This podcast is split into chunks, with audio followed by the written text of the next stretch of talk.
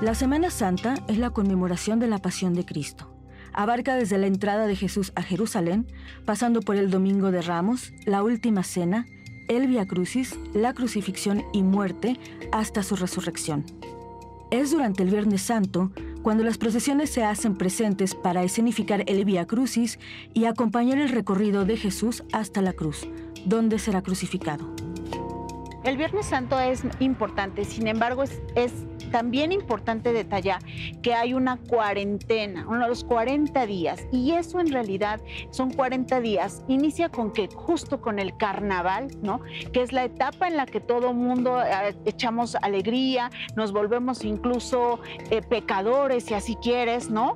Hacemos cosas que no tendríamos que hacer porque nos vamos a preparar para 40 días donde vamos a estar en completo ayuno. Entonces, sí es uno de los días más importantes, quizás es el más conocido por las fiestas populares y porque en las colonias, por ejemplo, en las iglesias, en las capillas, se cierra, se lleva oración y es muy solemne. Hay procesiones que recrean a los personajes bíblicos, en otras se portan velas e imágenes, mientras que en otras más se cargan cruces o caminan descalzos para acompañar el recorrido que, en todos los casos, refrenda la fe, promueve la reflexión, la devoción y la penitencia. ¿Por qué es tan importante? Porque es la resurrección. Es algo, es decir, la carne muere, pero el espíritu y el alma no mueren. Entonces siguen siendo muy significativas las fiestas y, y justa esta fiesta en particular porque nos permite renovarnos y renovarnos y creer en una vida después de la muerte. La adopción de estas tradiciones y su fusión con prácticas ancestrales ligadas al calendario agrícola dieron por resultado un sincretismo que aún prevalece en muchas comunidades, donde la Semana Santa se vive y recrea con profunda devoción. Varias de nuestras culturas prehispánicas creían en la vida y en la muerte, la religión católica comparte justo con ellos la parte de la vida la muerte y después de la muerte. Nosotros también teníamos una cosmovisión muy parecida a la de los católicos. Cuando vienen, nos conquistan, pero no solamente nos conquistan de cuerpo, sino también de alma, de pensamiento y de ideología religiosa, nos hacen esta parte de entonces cambiar algunos de nuestros símbolos, los cambian y los convierten en símbolos muy religiosos. Entonces la adopción fue muchísimo más fácil. Hoy, en Diálogos en Confianza, profundicemos en cómo vivimos estos días de recogimiento y reflexión y cuál es su significado en virtud de que están ligados a nuestra identidad. Expresiones del Viernes Santo, nuestro tema de hoy aquí en Diálogos en Confianza. Gracias por acompañarnos. Yo soy Leticia Carvajal. Los saludo con muchísimo gusto y también saludo con mucho gusto y agradecimiento a Jimena Raya, quien estará acompañada también de, de Istiel Caneda, perdón, Istiel, en la interpretación en lengua de señas mexicana. Gracias a las dos y también estará muy pendiente de todos sus comentarios, de todas sus opiniones. Anaí, como siempre, en redes sociales. ¿Cómo estás, Anaí? ¿Qué tal, Leti? ¿Cómo están? ¿Cómo está la audiencia? Y pues un saludo estar con, hoy con ustedes. Qué gusto. El gusto es mío, gracias Anaí. Por supuesto los invitamos a que nos escriban. Ya lo sabe que estamos completamente en vivo en todas las redes sociales. Voy a presentar a nuestros invitados el día de hoy y quiero comenzar con Juan Miguel Díaz Flores. Él es licenciado en Ciencias Religiosas y maestro en Teología y Mundo Contemporáneo. Juan, muchas gracias por estar aquí. Gracias Leti, gracias por la invitación. Estoy muy feliz de estar participando hoy con ustedes. Gracias, nosotros también estamos muy contentos de que nos acompañes. Jorge Valtierra Zamudio, antropólogo social e historiador investigador en la Vicerrectoría de Investigación de la Universidad La Salle. Gracias por estar aquí, Jorge. Muchísimas gracias, eh, gracias por la invitación y bueno, pues es un placer colaborar. Gracias, muchísimas gracias. Anáhuac González González, ella es etnóloga, eh, preservadora y defensora de la cultura náhuatl a través de la poesía, canto, danza y música autóctona, legado de sus ancestros xochimilcas. Ha sido docente en el Instituto Nacional de Bellas Artes, CEP, ENA y UNAM. Muchísimas gracias por estar aquí, Ana. Muchas gracias. El día de hoy, pues es gustoso en esta fecha tan significativa estar aquí. Muchas gracias por la invitación. Así es, escuchamos a Osusbel hablándonos acerca de estos carnavales, de estas festividades previas a la Semana Santa. Y generalmente se piensa que la Semana Santa es el jueves santo, es el día de hoy, viernes santo y el sábado de gloria. Pero, ¿qué es la cuarentena y a qué se refiere la cuaresma? Ana. Mm, pues muy bien. Eh, la Semana Santa, bueno, efectivamente hay todo un contexto eh, religioso eh, y también en las comunidades previo a Semana Santa. vemos estos carnavales maravillosos en los pueblos originarios. Eh, precisamente, eh, por ejemplo, en Santiago Zapotitlán, que son de los carnavales más famosos en la Ciudad de México, donde van los charros, las bandas, las reinas, y hay otros más, por ejemplo, en Xochimilco, que es de donde yo vengo, existe también un carnaval muy interesante que se llama de los cuatro barrios, eh, y termina precisamente la festividad de la Virgen de los Dolores, que es precisamente en este carnaval de cuatro barrios con el miércoles de ceniza. Y pues todo esto va, va, va, ligado precisamente a un tiempo sagrado, a un tiempo profano, a, estas expresiones de carnaval donde hay un caos, hay, un, hay una, mm, una manera de, vivir estos momentos previos precisamente a la cuaresma. Así es. Eh, Juan, ¿Qué nos dirías acerca de la cuaresma y de la cuarentena y de todo esto que se maneja? Ok, bueno, la cuaresma para la iglesia es un tiempo litúrgico. Ah, hay varios tiempos litúrgicos en los que se divide el año precisamente para la iglesia y uno de ellos es la cuaresma. Durante este tiempo que comienza con el miércoles de ceniza, se nos invita a hacer ayuno, a hacer oración, ¿no? Se nos invita a hacer actos de penitencia se nos, evita, eh, nos invita, perdón, los viernes, por ejemplo, a abstenernos de, la carne, ¿no? Entonces, esto como un signo de preparación precisamente para celebrar la Semana Santa, ¿no? Y estos 40 días, pues también simbolizan una especie de purificación. El número 40 tiene mucho significado para el contexto religioso católico. Eh, recordemos, por ejemplo, 400 años estuvieron esclavos en Egipto, ¿no? Eh, estuvieron caminando durante 40 años en el desierto hasta encontrar la tierra prometida. Eh, Jesús inicia su misión, por así decirlo, con 40 días en el desierto, preparándose preciso para esto. De tal manera que este signo del 40 lo retoma los judeocristianos preciso para ir eh, acomodando el tiempo litúrgico y, e irse preparando para, celebrar estas fiestas, las fiestas del Trido Pascual. El carnaval surge, bueno, años después en el contexto religioso eh, católico y es como un tiempo de decir, antes de entrar a la cuaresma, podemos nosotros eh, desfogarnos, ¿no? Y entonces, esta cuestión de la carne, es decir, pues disfrutemos antes de que venga este tiempo, que es un tiempo penitencial, y es un tiempo en el que nosotros pues ya no podríamos hacer estas cosas, ¿no? Bueno, hoy tendría otras connotaciones en diferentes lugares, pero este, por ahí podemos encontrar la importancia, ¿no? Entonces, eh, la importancia es un tiempo litúrgico que nos invita a hacer eh, una penitencia, hacer una introspección de cómo está nuestra vida y cómo podemos mejorarla a partir de estas prácticas que se nos están invitando. Así es. Ahora también estos días, como bien lo mencionas, eh, estos días llamados santos que nos invitan a la reflexión, ¿no? Eh, también es debido a que venimos de estos excesos de, de los carnavales, justamente. Yo creo que sí. Eh, hay ah, aspectos muy, muy interesantes que, mencionan eh, tanto Anáhuac eh, como, como Miguel, como un momento en el que nos vamos a preparar, ¿no? Y previamente está esta parte del carnaval en donde expresamos o nos desfogamos, por así decirlo, ¿no? sin embargo, a mí me gustaría también relacionarlo con algún aspecto eh, muy, muy importante que tiene que ver con la idea de muerte. De hecho, en, el, eh, en, esta cápsula se habla un, poco al respecto y al mismo tiempo lo podemos relacionar incluso con la cuestión agrícola. Entonces, hay una serie de significados que vienen evidentemente de eh, mucho tiempo atrás, que vienen desde Europa incluso, ¿no?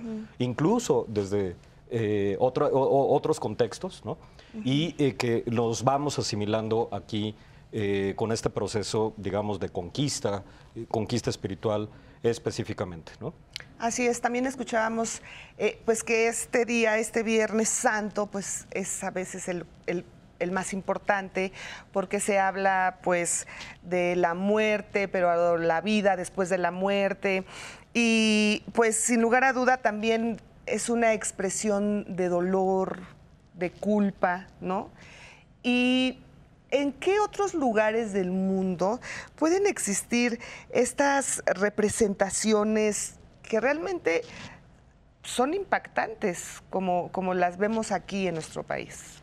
Bueno, todas estas representaciones que vemos de Semana Santa, las crucifixiones, vienen precisamente con esta conquista espiritual como parte de un teatro evangelizante que los sacerdotes en aquel tiempo, en el siglo XVI, implementan para evangelizar a los indígenas. Eh, de estas maneras teatrales, así como las pastorelas también, son para evangelizar. Em, aquí nuestros antepasados, eh, los nahuas, se llamaban a sí mismos maseguales porque eh, significa el que ha merecido de la penitencia de los dioses. Es decir, eh, estos dioses que de alguna manera se inmolan para crear el quinto sol,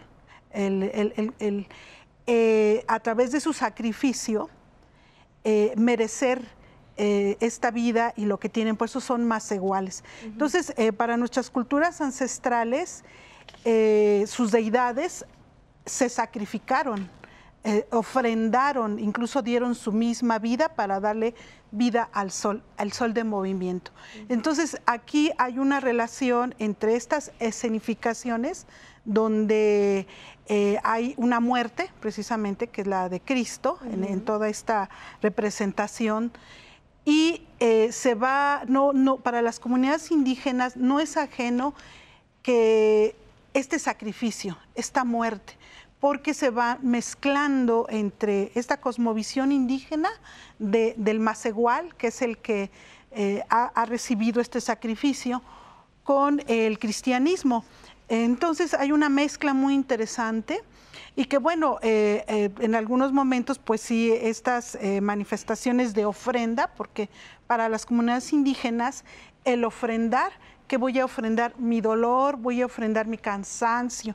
En el caso, por ejemplo, de, los, de, las personas que encarnan o que hacen el, el, papel de Jesucristo, pues van a ofrendar ese dolor. Incluso hay comunidades o en lugares en otros países donde eh, se clavan, se perforan las manos eh, eh, con reales de manera este, muy muy fuerte. Acaban ensangrentados los actores o encarnaciones de, estas teatralizaciones. Entonces efectivamente es una experiencia muy fuerte dentro del catolicismo y en las comunidades indígenas pues sí tiene un contexto muy interesante de lo que es ofrendar puesto que los dioses también en su momento se ofrendaron con su vida también para crear el quinto sol, el sol de movimiento. Así es. Ahora, eh, de hecho, hay países que han prohibido que las personas se, se flagelen, ¿no?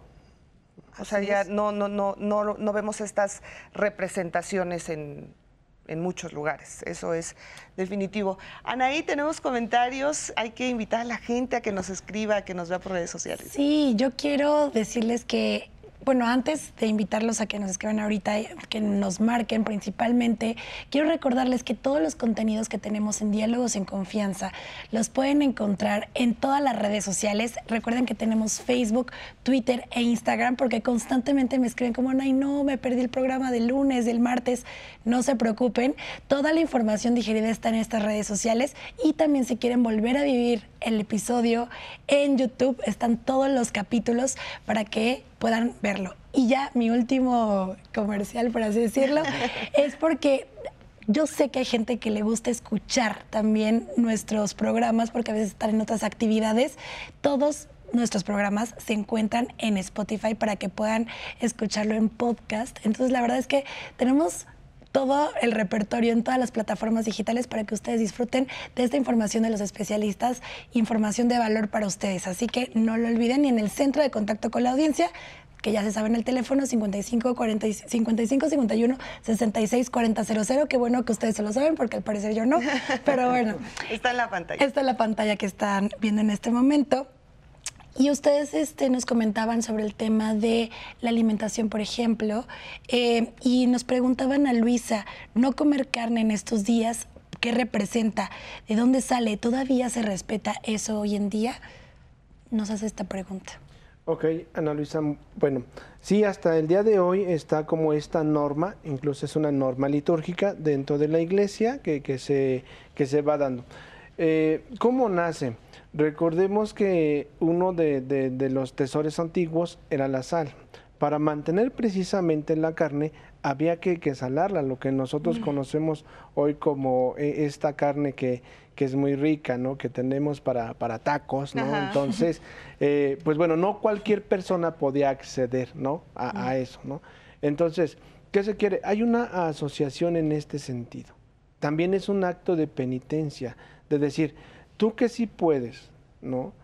Une, une tu, sacrificio precisamente y compártelo con quienes no pueden acceder a. En diferentes regiones también esta norma se puede ir cambiando, ¿no? Eh, hay un dicho en México que dice, nunca tenemos para carne y cuando tenemos para carne es viernes de, de cuaresma, ¿no?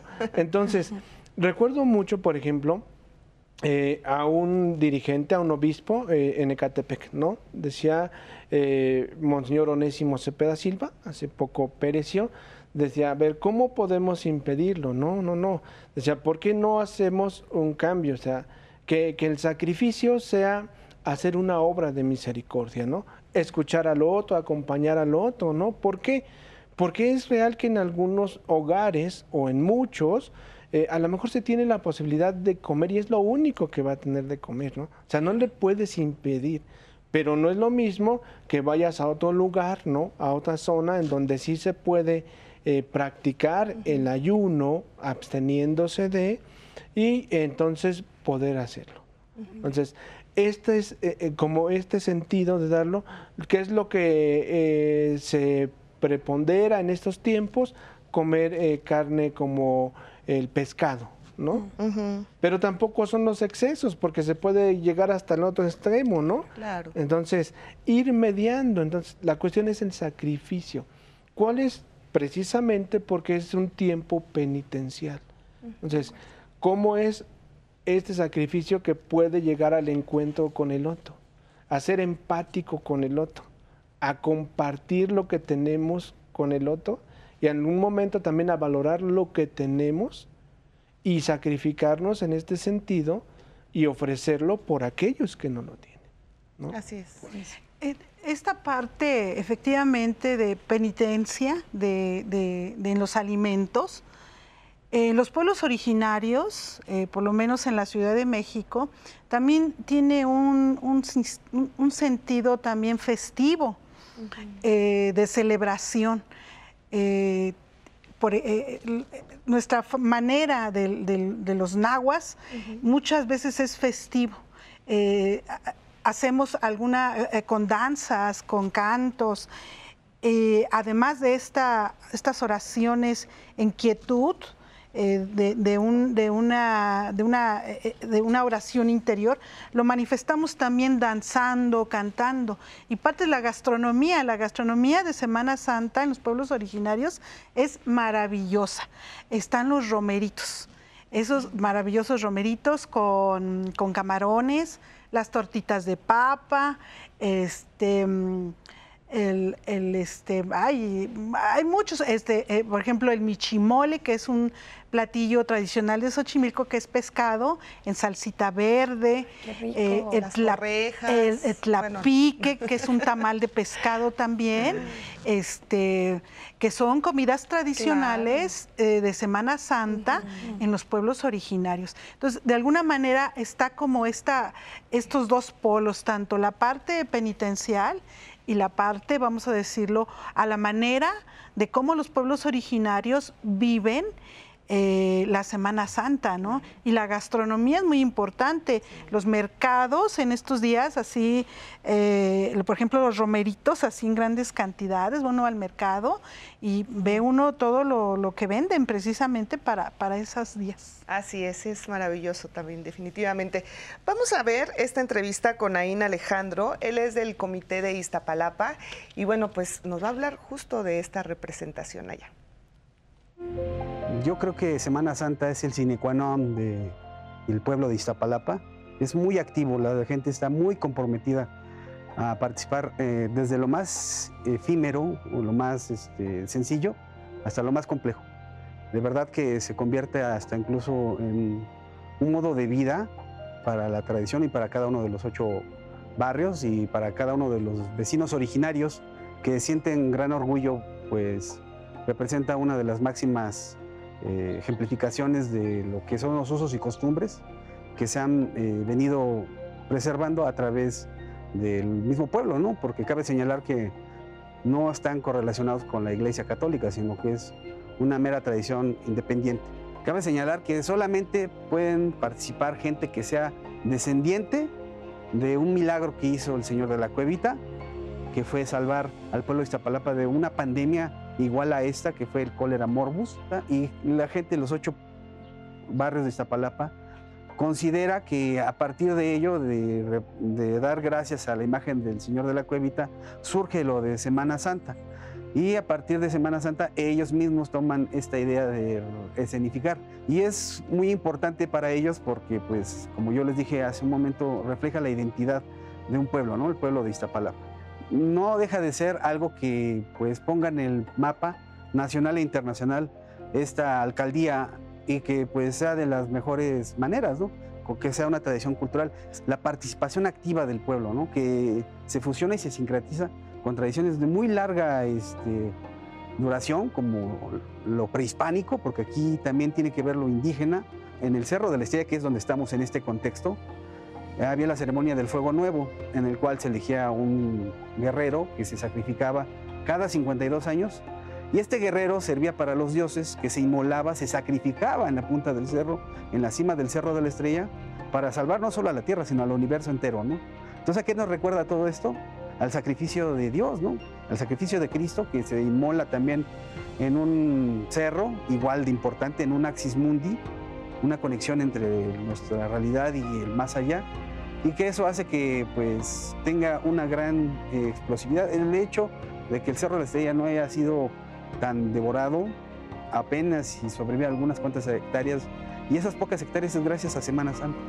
Entonces se van a dar cuenta que es importante porque involucra lo etnográfico, lo cultural, lo histórico, también los usos y costumbres, y lo sincrético y también pues lo religioso. ¿no? Muchísimas gracias, Anaín, por esta entrevista. Jorge, este año se celebra la edición 179 de este Via Crucis en Iztapalapa, donde sabemos que participan ocho barrios. Y bueno, yo te quiero preguntar, ¿por qué es tan importante hacer comunidad y que a partir de esto se pueda generar identidad? Eh, creo que un aspecto muy, muy importante es evidentemente generar cohesión social. Es uno de los elementos que incluso la Ley General de Desarrollo Social eh, distingue en su artículo 36, eh, eh, distingue como una forma de pobreza.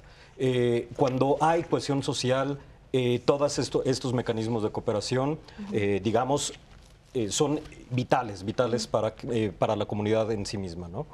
Eh, sin embargo, también desde la perspectiva antropológica para reafirmar la identidad. Todo lo que implica esta colaboración entre diferentes barrios, entre diferentes comunidades, al mismo tiempo preserva una memoria. Eh, la memoria es esencial, evidentemente, para que eh, nosotros podamos eh, seguir siendo quienes somos, ¿no? Así es. reconociéndonos. Este yo creo que es el punto importantísimo que podemos ubicar en un evento como esto que se celebra en Iztapalapa, a la par, obviamente, de toda una tradición religiosa y como bien se escucha en la cápsula, elementos prehispánicos, ¿no? Ahí es donde converge un tema que creo que es importantísimo, que es justamente el sincretismo. Así es, muy, muy importante eso. Ahora, pues sabemos que durante estos años de pandemia, pues fue a puerta cerrada, lo vivimos, pero algo bien importante, pues es que no se dejó de hacer, ¿eh? No, no, no, no nos los perdimos, pero yo quisiera preguntarle por qué son tan fuertes estas representaciones y por qué permanecen todavía. Vamos a hacer una pausa y me contestan regresando. Bueno, regresamos en un momento aquí en Diálogos en Confianza.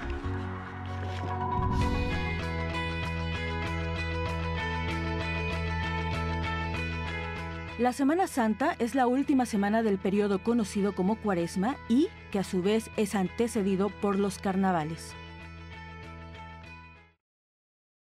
Ya estamos de regreso a su programa Diálogos en Confianza y quiero recordarles, como ustedes ya saben, que los lunes son lunes de salud y específicamente vamos a estar hablando sobre problemas testiculares en jóvenes.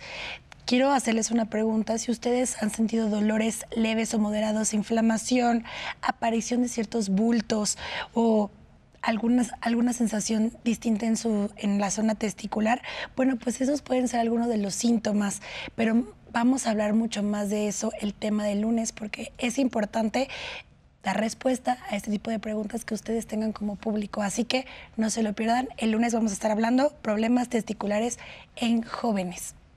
Y yo tengo algunas dudas, comentarios, opiniones sobre el programa del día de hoy eh, de nuestra audiencia y me gustaría que las escucharan. Julia nos dice, para mí la Semana Santa sí es una época de reflexión. No es que sea muy católica, pero es que eso lo hacemos en familia. Más que pensar en la muerte de Cristo, nos gusta el día de la resurrección. Nos escribe a través de llamadas. Mariana, yo sé que cada vez son menos los católicos. Quiero preguntar si la Semana Santa solo tiene importancia para los creyentes y los que tienen otras religiones estos días, pues no tiene significado, no tienen nada que hacer, nos pregunta aquí María ok, pues son unas preguntas muy, interesantes. Eh, preciso, como acaba de, mencionar, en familia se acostumbra a reunirse, ¿no? Para descansar. Si hacemos memoria, precisamente que hablábamos hace, hace un momento, eh, pues México durante mucho tiempo prácticamente fue 100% católico, ¿no? Y estas costumbres se fueron arraigando, de tal manera que vinieron de generación en generación y con prácticas muy diversas, ¿no? Distintas, desde no comer nada, por ejemplo, desde eh, todo el viernes como acto penitencial, como el día de hoy, todo el viernes no se comía nada, no escuchar música, no lavar, nada, no hacer nada. ¿Por qué? Porque lo asociaban precisamente a, a esta relación de alguien ha muerto y cuando alguien ha muerto, tú no te pones a lavar, no escuchas música, ¿no? o sea, se va asociando también con una cuestión comunitaria y se va expresando ya una vida, ¿no? Entonces, ¿qué hace? Pues no soy tan católica, nos menciona, pero sí lo hacemos en reflexión familiar. Y aquí viene esta, esta parte que da la identidad, esta parte que da precisamente el que se vayan juntando y que se vayan quedando estas eh, costumbres de en familia reflexionar. Y por otro lado, eh, eh, diversas eh, expresiones religiosas que pueden ser cristianas no católicas, eh, también tienen su centro en Cristo. Pero para ellos las escenificaciones a lo mejor no tienen una gran preponderancia. ¿Por qué? Porque para muchas de ellas las cuestiones de, los, de las imágenes connotan idolatría y eso ya choca precisamente con su religiosidad. Por eso es que en algunas no hay estas expresiones, porque todo lo que sea imágenes ya no, cuadra y no existe en su cosmovisión religiosa. No quiere decir que no tengan eh, estas, una expresión de adhesión a Jesús, porque es el centro, ¿no? Entonces, Adelante. Eh, bueno, e- es muy, muy interesante lo que está comentando Miguel y lo que me viene a la mente es también este término de patrimonio. La patrimonialidad en realidad no es necesariamente esta, esta definición que a veces eh, se maneja, por ejemplo, desde organismos internacionales, sino eh, mucho tiene que ver la práctica, pero sobre todo la apropiación de la sociedad sobre una costumbre, sobre una, eh, un evento en específico. Creo que la Semana Santa tiene mucho que ver con esto. Más allá de si se es católico o no, aquí lo que estaríamos viendo es cómo se ha apropiado con el paso de los años, incluso de los siglos, de este evento dentro de la cultura mexicana, indígena y no indígena. Entonces yo creo que eso es muy importante y complementa mucho lo que eh, eh, menciona Miguel. Claro, efectivamente. Y bueno, yo sí quisiera este, también comentar eh, esta dicotomía eh, en los pueblos originarios de la Ciudad de México.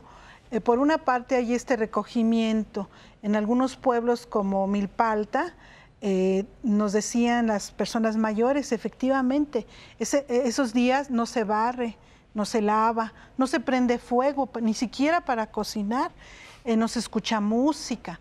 Hay un momento de mucha solemnidad en estas procesiones del Santo Entierro. Eh, en los pueblos originarios, incluso las campanas de la iglesia no se tocan. Se usan matracas, hay unas matracas grandes y se llama a la oración, eh, al servicio religioso, con la matraca. Entonces, hay una parte, digámoslo así, eh, de, de- de recogimiento eh, penitencial, de estas procesiones eh, dolorosas, ¿verdad? El Santo Entierro.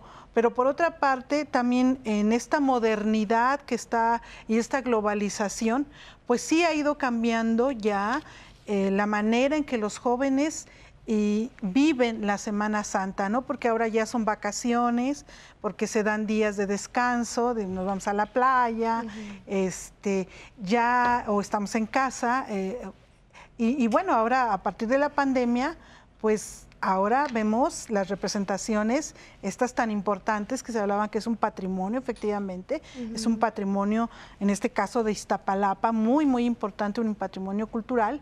Ahora por redes sociales, ¿no? Vemos la transmisión en vivo de la Semana Santa, de la crucifixión, eh, como si estuviéramos eh, presentes ahora a través de la televisión o internet. Entonces sí ha ido cambiando la manera en que eh, eh, em, se vive en cada parte, ya sea en lo rural o en lo urbano, la- eh, estos días de, de Semana Santa. Así es.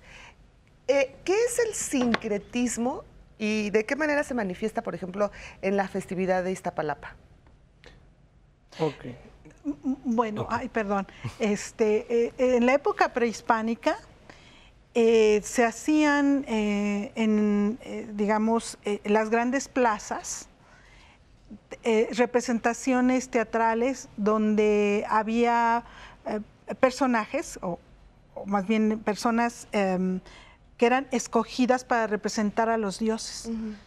Estos mismos, en algún momento, en Templo Mayor, por ejemplo, había uno que subía la escalinata, iba tocando una flauta que iba rompiendo en la escalinata, decían era el mancebo, decían así las crónicas del siglo XVI, el cual se iba a sacrificar.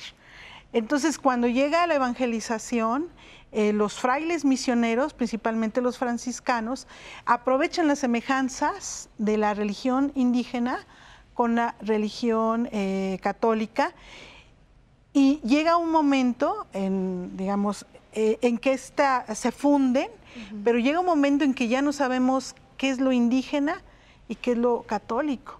A veces está tan imbrincado, tan, tan ya unido, y que bueno, hoy le decimos catolicismo popular, porque llega un momento que ya es, está tan fundido lo, indígena con, con, con- con lo europeo.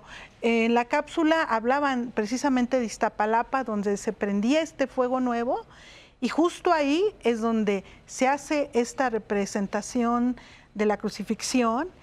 Y la cruz para el mundo indígena es el- los cuatro vientos, los cuatro puntos cardinales, el nahuiolín, que es el número cuatro, que es el simbolismo del universo náhuatl. Entonces, la cruz tiene un sentido muy profundo para los nahuas o los pueblos mesoamericanos, donde se, ya se hizo un, sincretismo entre la cruz y este nahuiolín o símbolo eh, cruciforme. Entonces, eh, actualmente eh, es muy difícil ya separar qué es lo indígena o lo prehispánico con el catolicismo. Ya está muchas veces tan fundido que ya no podemos saber en qué momento eh, eh, eh, está lo católico y lo indígena.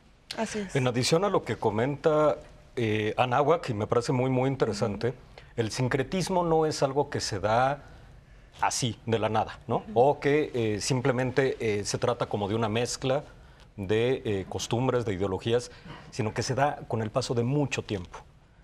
Manuel Marsal justamente hace una aclaración al respecto y el sincretismo incluso se puede dar a través de siglos, no es algo, digamos, como, como espontáneo. ¿no? Y creo que uno de los grandes ejemplos es justamente la cruz. Yo recuerdo muy bien eh, cuando hacía trabajo de campo en Chiapas, eh, que se veían muchas cruces verdes, por ejemplo, en los sembradíos de algunos grupos otziles, tojolabales, celtales. Eh, y bueno, pues lo primero que me viene a la mente es justamente ese arraigo cristiano. Y sin embargo representa también la milpa así tal cual, la mazorca, con estas hojitas abiertas, ¿no?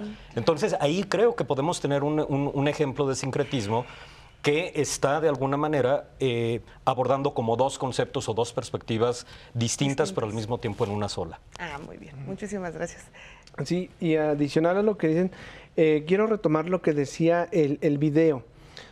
aquí se hacía el sacrificio de un hombre que, que entregaba su vida precisamente por todos y por, la, por el cosmos, ¿no?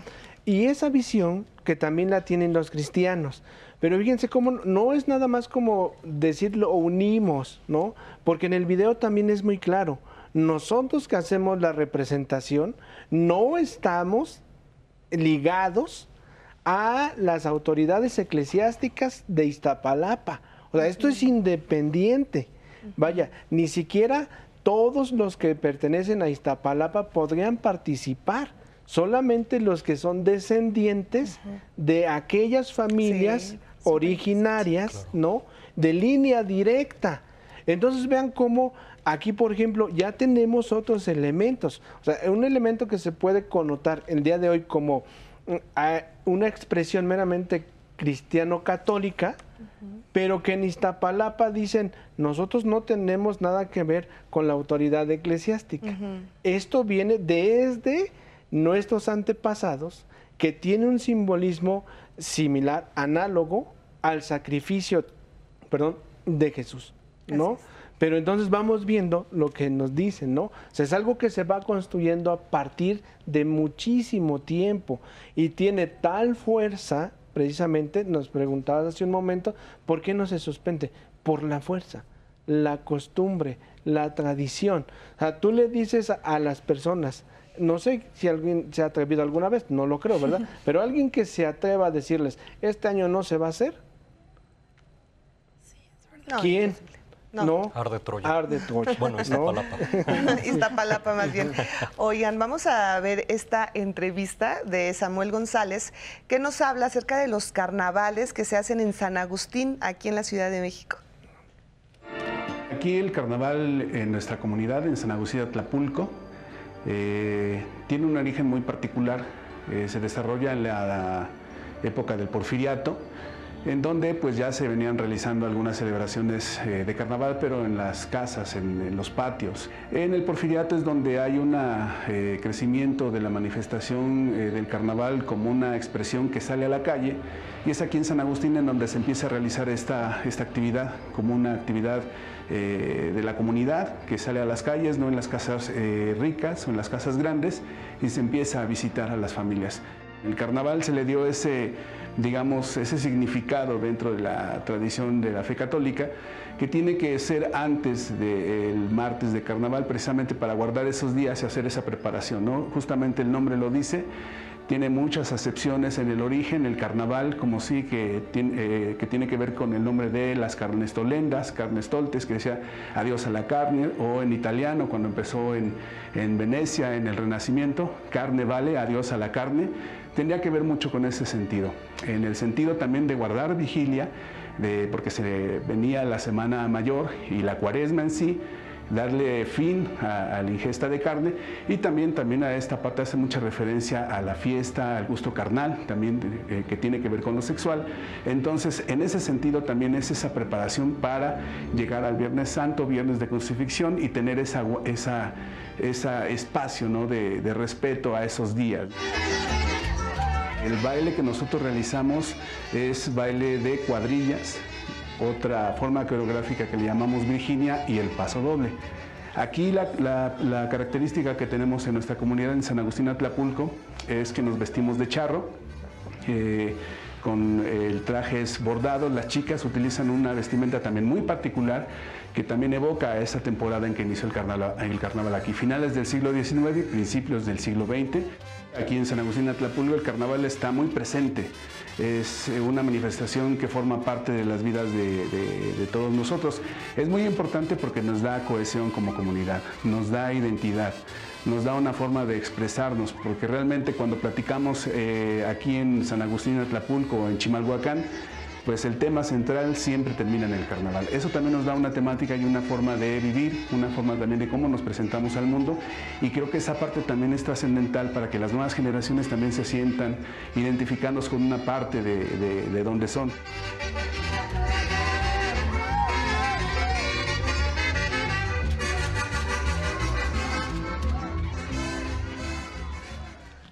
Muchísimas gracias a Samuel por toda esta información.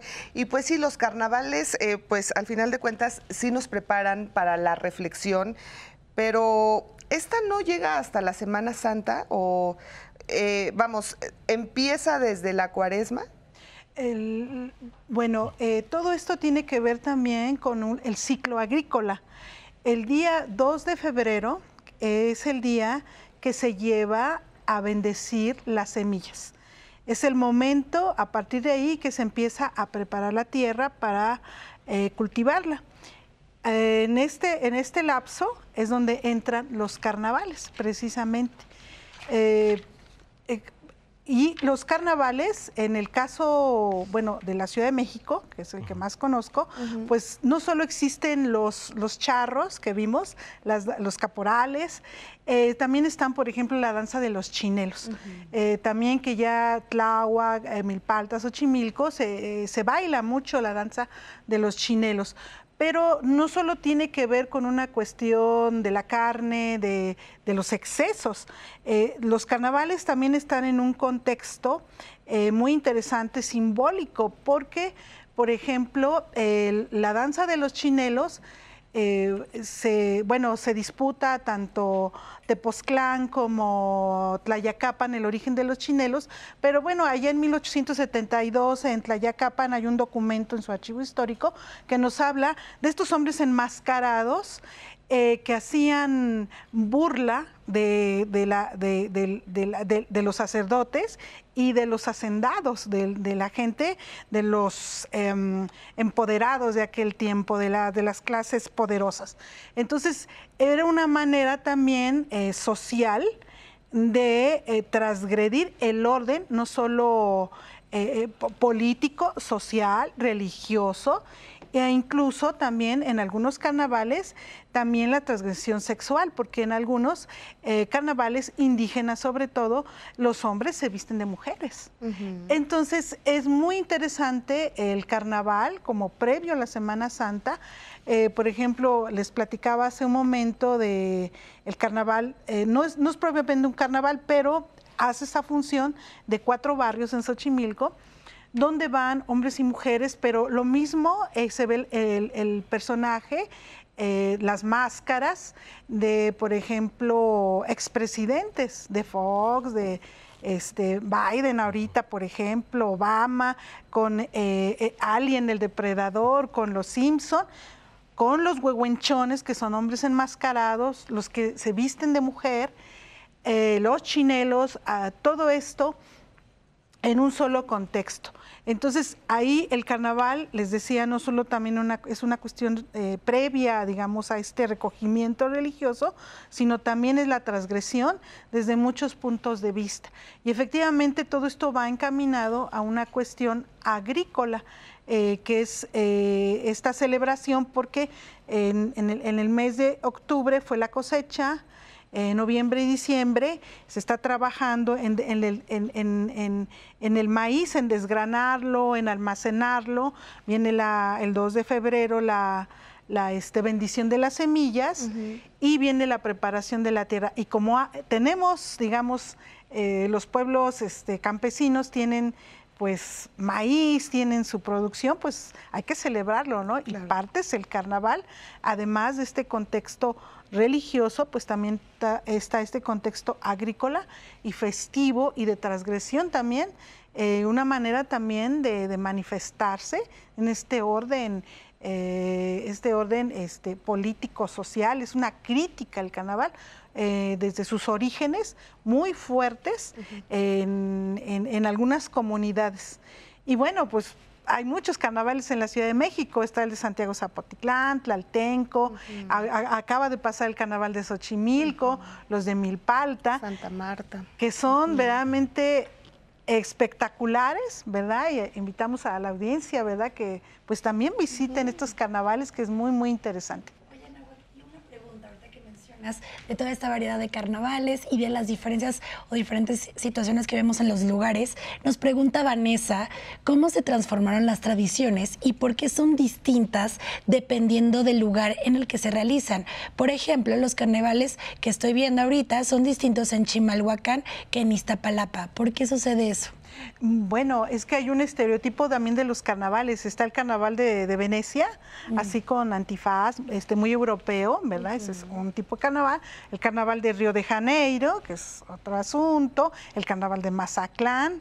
Y hay, por ejemplo, los carnavales indígenas en, donde es eh, la gente va eh, con pinturas eh, adornadas con coronas de, flores, eh, totalmente muy diferente a lo que podríamos decir un carnaval eh, estereotipado este, los carnavales indígenas o de, los pueblos originarios, pues cada uno tiene su particularidad, aunque ya hay influencia, digámoslo, por medio de, pues ahora que está el YouTube, ¿verdad? Vemos el carnaval de, Río y ya también las chicas quieren salir este, con grandes plumas en la cabeza, ¿no? Este, y hay toda una interacción entre la globalización y los pueblos originarios, pues ya hay un, intercambio y por eso han ido evolucionando de esa manera, eh, en, donde vemos ya este pues chicas en traje de baño también en algunas comunidades, ¿no? Tratando de imitar el carnaval de Río, por ejemplo, ¿no? Entonces, este, pues por eso cada, cada comunidad tiene sus especificaciones también históricas, de acuerdo, también se comentaba hace rato de identidad, su identidad cultural, ¿no? En Xochimilco, pues nuestra identidad ahora este, cultural, eh, eh, eh, la danza de los chinelos o los huehuenchones también, es parte de una identidad cultural en en algunos pueblos pues son las danzas de caporales como las que vimos o de charros, que este ya son como muy muy este se identifican a cada uno, por ejemplo Tlaltenco, pues sus danzas de, los caporales, de los charros, pues es un, elemento de identidad en cada pueblo. Muy bien. Yo agregaría al respecto el contexto, la importancia del contexto. En muchas ocasiones, como bien dice Anáhuac, tiene que ver con un contexto político, por mm. ejemplo, ¿no? Y hay una forma de resistencia que se expresa a través del, Canadá, eh, del carnaval. En otras ocasiones podríamos hablar de estos aspectos religiosos y si hablamos históricamente del carnaval, pues también está la presencia, por ejemplo, del diablo, ¿no? Del que se burlan. Hay irreverencia finalmente a esa figura que ha causado tanto miedo con el paso de, los tiempos. En contextos, por ejemplo, eh, rurales, indígenas, y si hablamos del sur, sureste de México, y hasta estoy pensando en Oaxaca, no tanto eh, incluso en contexto indígena, la idea de comparsa ¿no? está muy, muy relacionado con esta idea del carnaval. Y en efecto, llegan a ser espacios en donde eh, se apropian, por ejemplo, la comunidad LGBT, ¿no? Aprovechan y pueden expresar sin ningún tipo de problema con el resto de la, de, la población. No los van a criticar, no los van a juzgar. Incluso hay concursos y son disfraces sumamente costosos, ¿no? Que se está ahorrando durante todo el año para expresarlo de esa manera. Entonces, pues creo que tiene que ver mucho con el contexto y los debates, los discursos en la actualidad también. ¿no? Efectivamente. Y eh, a propósito de esto, vamos a, a, una entrevista con Emilio. Él es integrante de la comparsa Los Pobres en Chimalhuacán. En este caso vengo representando a Comparsa Los Pobres, que es de las comparsas más antiguas de San Agustín y de Chimalhuacán. Eh, el nombre fue elegido pues hace mucho tiempo, ¿no? ¿no? lo elegimos nosotros, sino lo heredamos. Es una eh, comparsa que es de las primeras. Tenemos algunas discusiones en el pueblo por saber quién fue la primera. Yo puedo considerar que es de las primeras para no, no este, eh, entrar en conflicto con otras, pero el nombre se dio porque era la gente que, del pueblo, la gente que trabajaba en el campo eran eh, los, que los que bailábamos en esto, ¿no? Y por eso somos los pobres, somos la gente que representa al pueblo.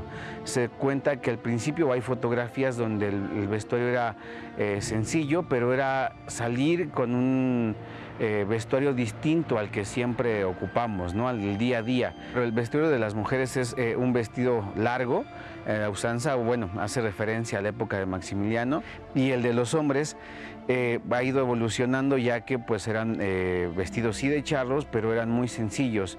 Y eh, la diferencia es que pues normalmente no vestimos así, sino para la fecha es para cuando realmente somos un personaje, somos algo que viene a representar algo que no somos, ¿no?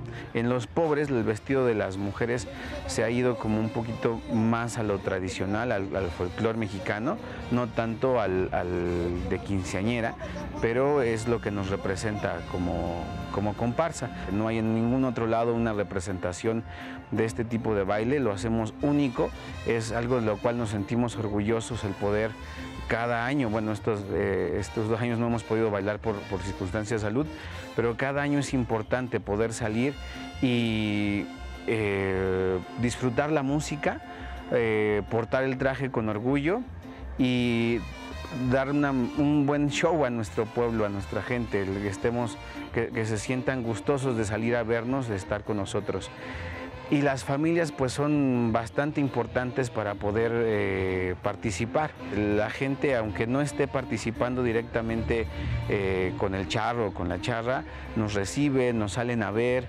entonces eso genera toda una participación de la comunidad y genera una integración familiar para poder sentirnos orgullosos de dónde somos y de lo que hacemos.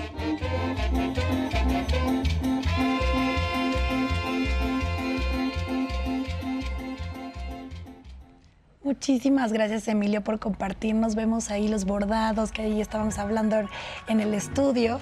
Eh, colores, de verdad que qué bonito ver ese tipo de tradiciones.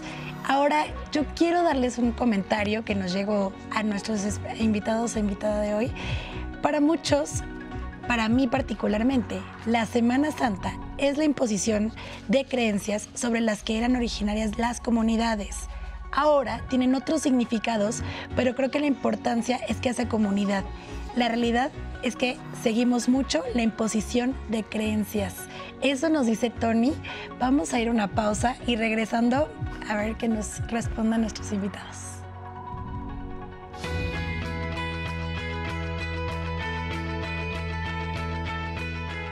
La celebración de la Semana Santa no es exclusiva de México se lleva a cabo en muchas regiones y localidades alrededor del mundo.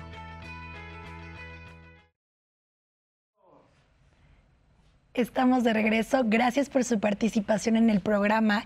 Quiero leerles más comentarios como el que les dejé antes de, nuestra pausa. Eh, Julián dice, para muchos las Semanas Santas son días de vacaciones. No sé si todavía tenga el mismo sentido de reflexión, sino más bien es como para salir. Marco nos dice, a mí siempre me ha parecido que los azotes deberían estar prohibidos. En muchos lugares ya no se hacen, que nació del comentario de que nos hacía Leti. Porque aquí en México es algo que se sigue haciendo, nos pregunta Marco. María Soto también nos dice, anteriormente era una tradición, en la actualidad ha perdido relevancia. Antes no eran fiestas o celebraciones, al contrario, era vigilia y silencio. No se trata de que el carnaval dure toda la vida, porque pues al parecer Eso es lo que sucede actualmente. Y cierro con este comentario de Luis Eduardo que dice, a mí me da la impresión que en México le damos más vista al Día de la Crucifixión porque considero que tiene que ver con nuestra cultura, una cultura de culpa, de castigo. Por eso las representaciones de la cruz son tan visitadas por la gente más que el tema de carnavales. Ok. Pues... No, no, no, adelante, adelante. Muy interesantes los, los comentarios. El primero, que, todos me llaman la atención, pero el primero es esto que es impuesto, ¿no? Em, yo eh, comenzaría diciendo, ¿a quién le imponen en la actualidad algo, ¿no? Eh, si vemos históricamente, Sí, hay escritos y vemos los textos que pueden decir, se impuso la, la religión cristiano-católica cuando llegaron los españoles a México, ¿no? Este movimiento que, que, hubo de no evangelización, algunos lo mencionan así, no fue evangelización, fue imposición. Estamos casi a cinco siglos de eso, ¿no? Entonces, yo preguntaría e, en día de hoy, a, a ti en concreto, ¿te lo imponen? ¿Por qué? Porque precisamente hoy en día, eh, pues nosotros podemos movernos hacia un lado o hacia otro en nuestra creencia, ¿no? o sea, yo tengo esta religiosidad, yo tengo esta línea de pensamiento. Puedo no comulgar con alguna práctica religiosa, ¿no? Pero en la actualidad, eh, pues considero que es muy difícil que a alguien se lo impongan, ¿no? Podríamos hablar a lo mejor de quienes siguen la tradición de, llevar a sus hijos en el contexto cristiano católico a los sacramentos, ok, los llevan desde pequeños, perfecto, ¿no? Ellos no pueden decidir en este momento, pero cuando crecen o cuando crecemos, cada uno de nosotros, pues sí podemos nosotros tener esta libertad de decir continúo o no continúo en esta religiosidad hoy en día, ¿no? Y bueno, eh, respondiendo a lo mejor a algunos otros comentarios, el sentido de reflexión y penitencia está. Cómo lo vivimos cada uno de nosotros es distinto. Es decir, el hecho de que yo guarde el ayuno, de que yo guarde la abstinencia, de que yo haga oración, aquí voy a, mencionar algo, si eso no se refleja en mi actuar, entonces algo no está haciendo clic conmigo, porque estas prácticas invitan a que uno sea cada vez mejor, cada vez mejor ser humano, cada vez mejor prójimo, ¿no? Desde ahí puede a lo mejor no estar siguiendo toda esta línea y esto puede contrastar, ¿no? Pero si yo me, me, uno, si yo soy solidario, si yo soy humano, pues estas prácticas aunque yo en mi profesión de fe o no pueda tener una profesión de fe, me están haciendo en mi, en mi expresión, pues manifestarme como una persona solidaria. Incluso, aunque no me asuma yo como cristiano, esas prácticas son propias, digamos, no propias, sino expresiones que un cristiano debería tener, ¿no? Eso en, en un mundo ideal. Claro. ¿No? Sí. Porque hay muchas también personas que asumimos este tipo de situaciones pues, nada más cuando llega el día y pasa Semana Santa, pasan los días de reflexión y seguimos en la misma situación, ¿no? Precisamente por eso decía, si estas prácticas a mí, si yo las sigo, no me hacen ser mejor, algo no está funcionando. Algo no está funcionando bien ahí, ¿no? Porque esto es lo que eh, es, digamos, es, para eso me preparé. Y después de esa preparación viene ya desde entonces el irlo expresando con mis acciones, ¿no? Si nada más es el folclore y la fiesta, pues ya es otra cuestión, ¿no? ¿Por qué? Porque entonces yo puedo ir nada más porque hay fiesta, porque se ve bonito, pues porque me gustan los bailes, porque pues me voy a poder tomar ahí algo, porque me voy a encontrar con alguien, pero entonces estamos viendo que la finalidad ya se perdió. O sea, ya lo ya ya tu fin no es vivirlo, no es asimilarlo, no es reflexionarlo, ya está en otro contexto que envuelve precisamente esta actividad, ¿no? Entonces, sí por ahí la línea.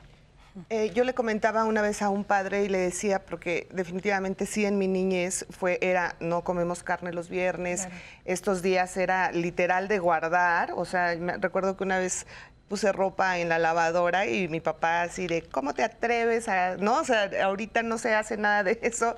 Entonces sí, sí, obviamente el tema de la gastronomía, la comida, era todo un ritual en mi casa y que, bueno, pues pasan los años y un día le dije a un padre, oiga padre, pero pues si yo quiero comer un viernes carne, o sea, y se me antoja y...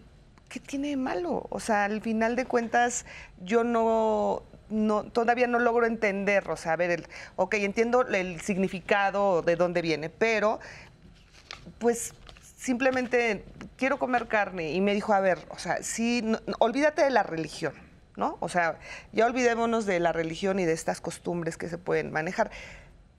Esto hay que llevarlo a cabo todos los días. O sea, de nada sirve que tú no comas su carne los viernes si los demás días eh, pues, literal, eh, pues eres una mala persona, eres, o sea, sí me entiendo, todas este, estas creencias o, de cómo nos debemos manejar con los seres humanos, ¿no? Entonces, al final de cuentas, creo que es decisión de cada uno, ¿no? Como tú bien lo mencionas, Miguel, o sea, nadie te impone nada. Tú sabes y llegas en una edad en la que dices, a ver, yo voy a actuar así, yo voy a hacer, tú, es tu decisión. Ya no es, ya no es porque te lo impone la religión, la sociedad, o sea, yo creo que ya es una reflexión que uno tiene que tener. Así es. Precisamente por eso las prácticas en cualquier religiosidad, en este momento estamos hablando de, estos días, ¿no? Concretamente, completamente hoy, por ejemplo, que se reflexiona, se medita sobre el sacrificio de Jesús. Exacto. Ok, yo que creo en eso, o sea, ¿cómo apropio eso para mi vida y cómo lo expreso para los demás. Exactamente. Porque yo estoy invitado entonces no a, que me crucifiquen ni a que sangre y a que no, sino hacer de eso, eso que yo creo, eso que yo asumo, eh, cómo va a afectar en mi persona para bien y que se va a reflejar en mis actos diarios para con los demás. Exactamente. Es decir, desde ahí viene, viene a, mi mente Roger Hyde, un, teólogo estadounidense, precisamente que nos habla sobre esto, es decir, a ver, la línea está, están los conceptos, ¿no? Y los podemos aprender, los mandamientos, lo podemos saber todo de memoria, ¿no? Podemos saber los esquemas, el día de hoy, Viernes Santo, todo lo que hay que hacer, podemos ir, ok, lo podemos conocer, pero si eso de, línea vertical, ¿no? Pero si eso en la horizontalidad no se ve, entonces algo no está bien, algo no está funcionando adecuadamente, algo no me está, me está impidiendo crecer desde esta religiosidad como ser humano y como cristiano, ¿no? Entonces, ahí tenemos que, que trabajar en eso, ¿no? ¿Cómo impacta mi creencia en mi persona y cómo esa creencia impacta para los demás, buscando siempre la fraternidad. Claro. Independientemente de cualquier religiosidad que nosotros profesemos, no debemos olvidar que tenemos el común denominador de que todos somos seres humanos. Y entonces podemos eh, no comulgar, repito, con algunas prácticas religiosas en otros. Pero eso no tiene que ser un motivo de distanciamiento, sino cómo dialogamos para aprender mutuamente y caminar juntos. Claro. Así es. ¿Tú quieres agregar algo? Em, bueno, eh, hay una, una de las preguntas, para no estar ahí eh, repitiendo, una de las preguntas que me llamó la atención eh, relacionado con esta parte, por ejemplo, de flagelarse, de ah, mutilarse, de, de, todos estos aspectos. Y bueno, sí, yo creo que puede ser algo sumamente crítico, digamos, en, en, algunos contextos específicamente en la ciudad, probablemente en un sector eh, medio, este, en fin.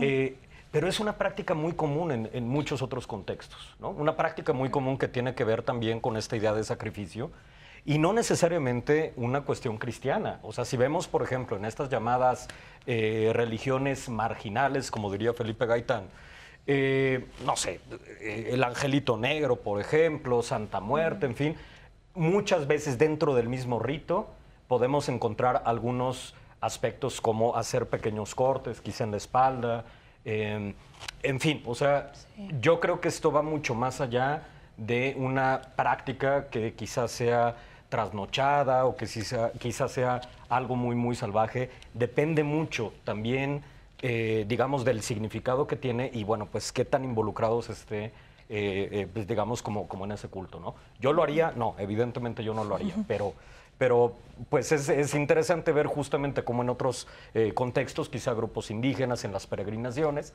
también en esta noción de, sacrificio, pues a veces se van descalzos, ¿no? A veces eh, utilizan otro, otro tipo de recursos o herramientas para eh, pues expresar justamente el sacrificio lastimándose probablemente. Así es. Pues, pues yo coincido aquí con Miguel y con Jorge. Efectivamente, la manera en que se vive la Semana Santa en el contexto campesino, indígena, de pueblos originarios, donde todavía hay lazos comunitarios, eh, este recogimiento espiritual. Pero por otra parte, en el contexto urbano es donde está perdiendo, vamos a decirla, esta visibilidad.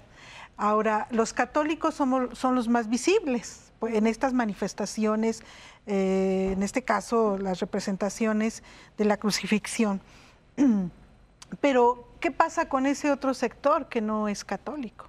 Efectivamente, yo comparto con Miguel, eh, cualquier, eh, digamos, en este abanico de religiosidades, budismo, islamismo, New Age, todas estas nuevas propuestas religiosas, lo importante es que todas van enfocadas a que seamos mejores seres humanos. Claro. ¿No? A lo mejor no somos católicos, pero sí en estos días aprovechar para reflexionar en estos valores, eh, en estos valores, digamos, que son propios de la humanidad, ¿no? La solidaridad, el ser buenas personas, eh, son, hay elementos que son en todas las religiones, ¿no? El no robarás, el no matarás, el todas estas que son en todas las, en todas este abanico de, propuestas religiosas, pues siempre se busca el ser un mejor humano, una convivencia armónica entre todos. Y en este aspecto, pues sí, sí comparto esta idea. Y bueno, ante un mundo globalizante, pues las nuevas propuestas religiosas, pues están, están cada vez más eh, desplazando muchas veces al catolicismo. Pues eso es muy importante. Bueno, eh, esta diversidad religiosa pues también es importante. Claro. Eh, ya el INEGI, bueno, ya nos da estos, estos números. Y bueno, yo creo que aquí el momento de la reflexión es muy importante, seamos católicos o no. Y bueno, a las culturas indígenas, yo ahorita quiero compartirles, hay una frase que dice, Nehuatl ni Tehuatl, Tehuatl Tinehuatl. ¿Qué significa? Yo eres tú, yo soy tú, tú eres yo. Esto quiere decir algo así como amarás a tu prójimo como a ti mismo, ¿no? Ahí lo tiene. Entonces, sí. muchas gracias, muchas gracias, qué bonita reflexión. Bueno, vamos a ver ahora esta entrevista que le realizamos a Leticia Olvera. Ella es fotodocumentalista que pues, nos va a compartir su trabajo sobre las distintas expresiones de la Semana Santa en comunidades indígenas. Yo he trabajado Semana Santa desde el 2005 eh, con coras de Nayarit, purépechas de Michoacán, eh, mayos de Sinaloa, eh, yaquis de eh, de Baja California, que fue una comunidad yaqui que emigró a Baja California y allá instauró la fiesta. En Orogachi, con Rarámuris, y en comunidades mestizas, pues Zacatecas, eh, el propio DF en Coajimalpa. Eh, una de las líneas de investigación fue por parte de tradición indígena, desde la búsqueda de diferentes formas de encontrar la ritualidad. Lo que se vuelve muy interesante es dónde confluyen, porque las diferencias son un poco más claras en términos de qué llegó de, tradición eh, impuesta por la iglesia o para evangelizar, eh, o la tradición indígena, ¿no? Pero dónde confluyen es donde se vuelve muy interesante porque hay como un encuentro Em, temporal, particularmente en México, con el, con el ciclo agrícola. Es el momento en el que están preparando la tierra. y es en el momento en el que están empezando el pedimento de lluvias. Eh, entonces es muy, creo que se les integró de manera muy natural también con los ciclos lunares. A mí lo que me parece muy impresionante y, es lo que me ha seguido manteniendo un poco en esta búsqueda es que, que se vuelva, a partir de ser una búsqueda personal de fe, eh, se vuelva este, esta explosión comunitaria de volver el mundo hacia un centro, digamos. Es donde se vuelven a encontrar, eh, te vuelves a encontrar tú con tus deidades, las que sean, y, te, y las comunidades se vuelven a encontrar como en cierto orden, como que todo el año hay un desparpajo eh, ideológico, social, económico, y en Semana Santa lo que pasa es que todo vuelve a buscar su lugar. Ahora, todo lo que estoy compartiendo tiene que ver con que son diferentes lugares. O sea, no es que todo pase en el mismo, sino que en cada espacio han sucedido cosas distintas que son, pues sí hacen esta mixtura muy peculiar de nuestra Semana Santa en México. Impresionante el trabajo de Leticia Olvera. Aquí veíamos nuevamente las fotografías en la cápsula y siempre puede ser sorprendente e impactantes. Así que muchas gracias por compartir tu trabajo y quiero leerles algunos comentarios que también tenemos por acá. Eh, antes Anahuac nos había comentado sobre esta riqueza gastronómica y de ahí eh, Vanessa nos dice que ella considera que también la gastronomía es una forma de expresión, pero le gustaría saber cuáles son sus orígenes y cómo ha evolucionado en el tiempo esta parte de expresión gastronómica. Y otro comentario que nos deja Mario es, a mí me hubiera gustado ser parte de estas celebraciones, poder pertenecer a alguna comunidad. ¿Es posible ser parte si no eres parte de la comunidad o de alguna familia como lo veíamos en Iztapalapa? Son estas dos preguntas que nos deja la audiencia. Bueno, en el caso de la gastronomía sería un programa especial de gastronomía. Eh, desde su origen prehispánico también, el metate, el molcajete, que son instrumentos antiguos, antiquísimos y este, milenarios, y que bueno, son de origen prehispánico, y cómo se funde la gastronomía eh, europea, española, con la indígena. Y bueno, hablar de gastronomía este, es, amplísimo, pero bueno, los romeritos, yo les puedo platicar que hay en Xochimilco, Mixqui, toda la zona chinampera del sur de la Ciudad de México, producen gran cantidad de romeritos para esta fecha las cuales se siembran en las chinampas, que es un sistema agrícola prehispánico. Y eh, precisamente los productores, los chinamperos, eh, dedican gran parte a producir los romeritos. Estos son trasladados eh, por agua, se llegan canoas, saca la producción y son llevados a la central de abastos y de ahí distribuidos a toda la Ciudad de México. Entonces, hablar no solo del platillo de los romeritos, sino todo, por ejemplo, lo que implica alrededor de los romeritos. Eh, por ejemplo, el mole. En los pueblos originarios, Milpaltas, Ochimilco, precisamente eh, los del sur de la ciudad, el mole, la pasta que llevan los romeritos eh, no, no se compra, se hace en casa. Los chiles se van desvenando, se van limpiando chile por chile, se hace toda la pasta con cacahuate, este, todas estas este, especies que lleva. entonces, eh, hacer tan solo los romeritos verdaderamente es un ritual en la cocina. E, es maravillosa la gastronomía de los pueblos originarios y bueno, como es tan amplio el tema, yo creo que otro día que nos invite vamos a hablar exclusivamente de gastronomía. comida, ¿verdad? En semana. No, bueno, es que hay tantas cosas que se hacen, tantas, tantas cosas tan deliciosas. Que nos traigan también. Ahí sí. Traemos para traer, para ¿no? degustación. Ah, bueno, entonces ya, ya dijiste, Ana. Sí, con todo Perfecto. Pues bueno, también la gastronomía, como decía hace rato, el compañero, eh, tiene que ver con los contextos, ¿no? Tiene también que ver con estos contextos. Aquí, por ejemplo, hablamos de los romeritos, pero eh, eh, en donde hay playa, pues es más fácil hacer este pescado, ¿no? Hacer mariscos, tiene que ver también en cómo se va adaptando esta cuestión de, la religiosidad del viernes o de todo lo que implica, ¿no? Las cuestiones festivas religiosas con la gastronomía del, del lugar, ¿no?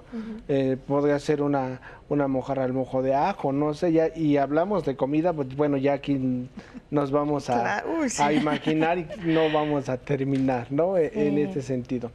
Pero también a la otra pregunta que, que, nos hacían, ¿puedo participar? Bueno, en Iztapalapa, pues definitivamente no. ¿Por qué? Porque como nos lo dijeron, tiene que ser de línea directa del pueblo que, que que se libró de esta eh, pandemia, ¿no? De esta cuestión que, ellos sufrieron, que vivieron. Pero en otras comunidades sí. O sea, hay muchos lugares, muchas parroquias. No sé si tú seas eh, eh, miembro cercano a alguna iglesia, pero si no te puedes acercar ya días previos, ¿no? Donde se hace una representación que, que, no es tan vistosa, evidentemente, como la de la de Iztapalapa, no hay, creo que, que otras, ¿no? Pero sí hay representaciones y donde sí podría involucrarse. De hecho, pues en diferentes parroquias se invita, ¿no? Quien guste ser parte de esto, eh, pues venga, las reuniones son a tal hora, etcétera, depende de cada comunidad, pero claro que sí, podría, él podría eh, participar, quizá para el próximo año, previo a Semana Santa, que, que, que es este posiblemente durante toda la cuaresma que se van ensayando las, los movimientos, ¿no? las escenas que, que van a presentarse y podría él la visita de las siete casas, que muchas veces se nos invita a que participemos y pones eh, arreglos morados, ¿no? Y esperas ahí a que, a que pasen. es, parte de la celebración. Ahora que lo mencionas, eh, celebramos el trido pascual, así se llama, el trido pascual. Y durante mucho tiempo, o no de mucho tiempo, es una celebración que se divide en tres partes. Hay José Aldazábal y otros ya nos hablan precisamente de que Viernes Santo ya es Pascua. O sea, no puede haber resurrección sin la pasión y muerte de Jesús. O sea, es un movimiento que va ligado. Entonces, esto de la visita de las siete casas que tiene que ver con las visitas que Jesús hizo, que lo llevaron de, con Pilatos, con Herodes, con e, etcétera, pero que se realizan el jueves por la noche y que tiene también su, connotación. Así es. Bueno, pues vamos a hacer una muy breve pausa y regresamos aquí a Diálogos en Confianza. Regresamos. Gracias.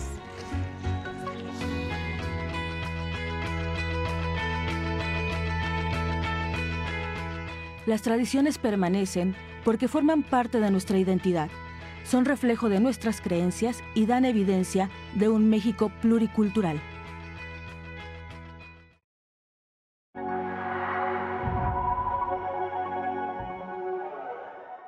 Hay todo un contexto eh, religioso, eh, y también en las comunidades previo a Semana Santa. Eh, vemos estos carnavales maravillosos en los pueblos originarios. Pues todo esto va, va, va, ligado precisamente a un tiempo sagrado, a un tiempo profano, a, estas expresiones de carnaval donde hay un caos, hay, un, hay una mm, una manera de, de, vivir estos momentos previos precisamente a la cuaresma. La cuaresma para la iglesia es un tiempo litúrgico. Durante este tiempo que comienza con el miércoles de ceniza, se nos invita a hacer ayuno, a hacer oración, ¿no? Se nos invita a hacer actos de penitencia. Se nos, evita, eh, nos invita, perdón, los viernes, por ejemplo, a abstenernos de, la carne, ¿no? Esto como un signo de preparación precisamente para celebrar la Semana Santa.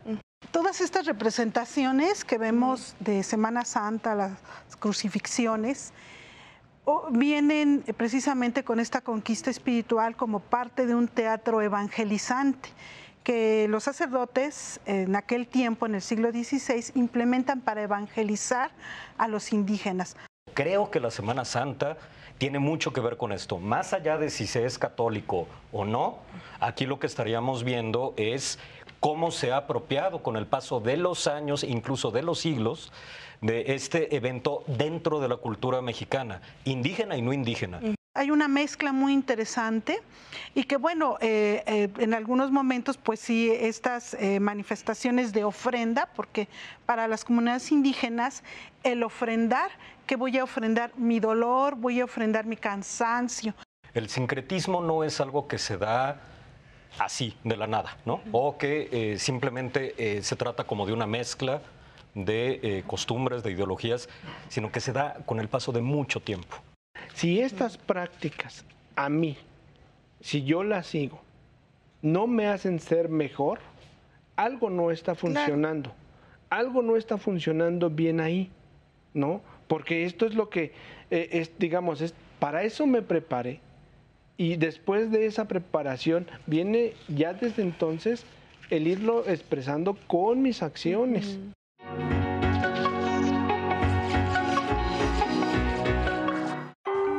La Semana Santa o Semana Mayor es un periodo de ocho días que comienza con el Domingo de Ramos y culmina con el Domingo de Resurrección, en el que se conmemora el triduo pascual, es decir, la pasión, la muerte y la resurrección de Jesucristo. Y dentro de esta semana se llevan a cabo los ritos cristianos más importantes. Uno de ellos es la representación de la pasión y crucifixión, siendo el Via Crucis de Iztapalapa la más antigua y tradicional de nuestro país, nacida en 1833. Luego de una feroz epidemia de cólera entre los habitantes de la zona, pues ellos decidieron realizar una peregrinación para pedirle ayuda al Señor de la Cuevita. Esta peregrinación derivaría en la representación que arrancó oficialmente en 1843 y de la que actualmente forma parte 173 actores principales, 175 secundarios, 500 extras, 2.000 nazarenos, 115 músicos, 1.000 romanos. Y bueno, otro elemento crucial en la Semana Santa son las palmas y ramos ya que eh, se dice que cuando Jesús llegó a Jerusalén fue recibido por una multitud que entonaban cantos y que traían consigo palmas. Y, que hablando de cantos, uno tradicional andaluz de Semana Santa es la saeta. Es un rezo en voz alta dirigido a la Virgen María o a Jesús pidiendo ayuda o alguna gracia. Eh, saetas flamencas han sido auténticos regalos del cielo porque son las interpretadas por cantaores como Estrella Morente, Camarón de la Isla, incluso por Joan Manuel Serrat. Y son una belleza. Si nunca las ha escuchado, búsquelas en internet, las va a encontrar todas. Para Diálogos en Confianza, Fernanda Tapia. Muchas gracias, Fer. Como siempre, te mandamos un abrazote y un beso. Y nos decías, Miguel, bueno, podríamos hacer un programa de cada día. Exactamente. y es verdad. Sí, podríamos hacer un, programa de cada día de esta semana, sí, claro. Ya decía Fernanda Tapia el domingo de Ramos que se celebra la entrada triunfal de Jesús precisamente a Jerusalén y que fue vitoreado precisamente con los ramos. De hecho, pues ya en este tiempo se están, bueno, ya desde la semana pasada y antes se prepararon esos ramos, ¿no? El domingo de Ramos. El domingo de Ramos, precisamente el domingo pasado, que en muchos lugares se hace una procesión, ¿no? A la iglesia para precisamente acompañar a Jesús, ¿no? Y recordemos que, bueno, ese mismo pueblo que lo vitorió el domingo en estas fechas que podemos ubicar el día de hoy, pues el mismo pueblo que gritó hoy o un día como hoy, ¿no? Crucifíquenlo, crucifíquenlo, ¿no? Así es. Y son esos ramos que vemos en las entradas de las puertas, ¿no? Exacto. Dicen, se ponen en las entradas de las puertas, algunos en las ventanas, bueno, tradicionalmente eh, en las puertas, y que son los que van a servir, por ejemplo, en muchos lados se piden en las parroquias para que se quemen y de ahí se extraiga la ceniza para el miércoles, de ceniza, entre otros elementos, ¿no? Bueno, pues muchas gracias. Tenemos preguntas, siguen las preguntas muy interesantes, la verdad. Preguntas, comentarios, opiniones, me encanta. Eh, Luis, yo escucho que hablan mucho de fiesta y de tradiciones y yo siempre me imaginé que la Semana Santa era pura cosa triste y doliente. Es bueno saber que también hay fiesta y celebración. Laura nos dice, creo que es importante profundizar en el significado de la resurrección. Eso nos da esperanza de que hay vida después de la muerte y nos quita la idea de que solo somos carne o vinimos a sufrir.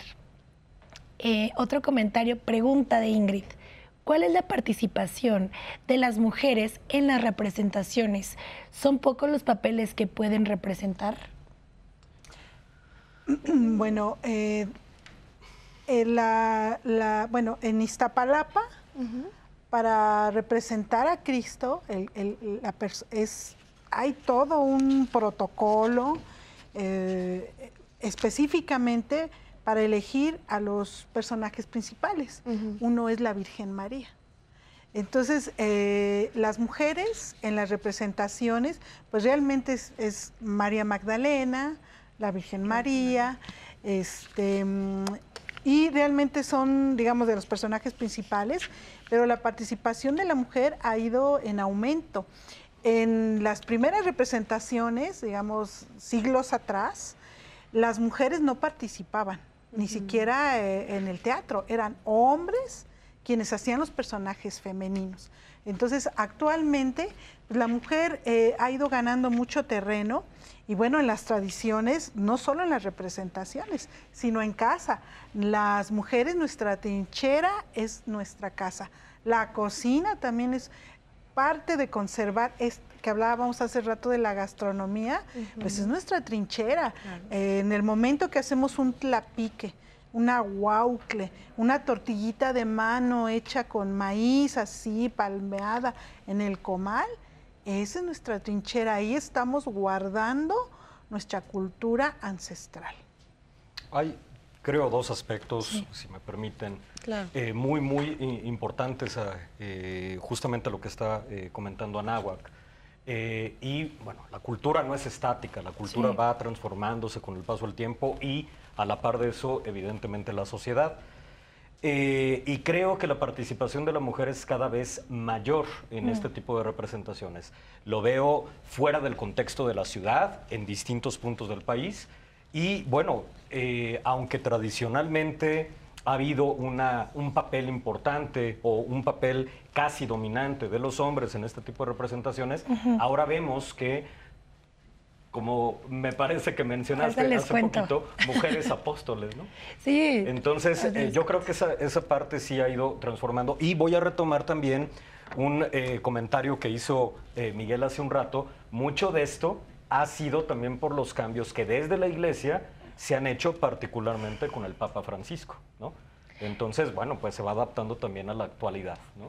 De lo que menciona Jorge es que yo les contaba em, fuera del aire que cuando era pequeña, mi tío es sacerdote, que seguro está viendo en este momento el programa, este, mi tío em, nos permitía ser partícipes de las representaciones y tal, en especial a los niños y niñas, y yo quería ser apóstol. Entonces, em, pues me he lavado los pies, etcétera. Yo también fui apóstol y creo que es padre también crecer con esta idea de que también eh, yo desde pequeña supe que pude participar en estas representaciones y en estas celebraciones y pues en esta semana, ¿no? Exactamente. Claro. Fíjense, es muy interesante lo que nos comentan y lo que nos, nos da punta, ¿no? Eh, nos dicen, qué bueno que, que, se celebra. Claro, nosotros eh, eh, como seres humanos necesitamos la celebración. La celebración es un punto de encuentro y celebramos algo importante para nosotros, ¿no? El cumpleaños, ¿no? Tenemos fiestas representativas, ¿no? El 10 de mayo, cuando terminamos algún estudio. O sea, esta fiesta, la celebración se asocia con la fiesta, ¿no? Entonces, la celebración del Trido Pascual, que precisamente termina con eh, la resurrección o la fiesta de la resurrección, pues es la mayor fiesta que tenemos los cristianos. ¿Por qué? Porque como dice Pablo, si, Cristo no hubiese resucitado, vana sería nuestra fe. O sea, ¿en quién creemos? Claro. Cristo ha vencido a la muerte, ¿no? En esta concepción y en esta creencia. Por lo tanto, celebramos la vida, celebramos la vida. Pero aquí es algo como, celebramos la vida, pero la grandeza, la grandeza que, que hay, es que desde esta concepción, eh, en la kenosis, kenosis quiere decir abajamiento, vaciamiento, Dios se vacía de sí mismo, se hacía de sí mismo, perdón, y entonces se hace hombre.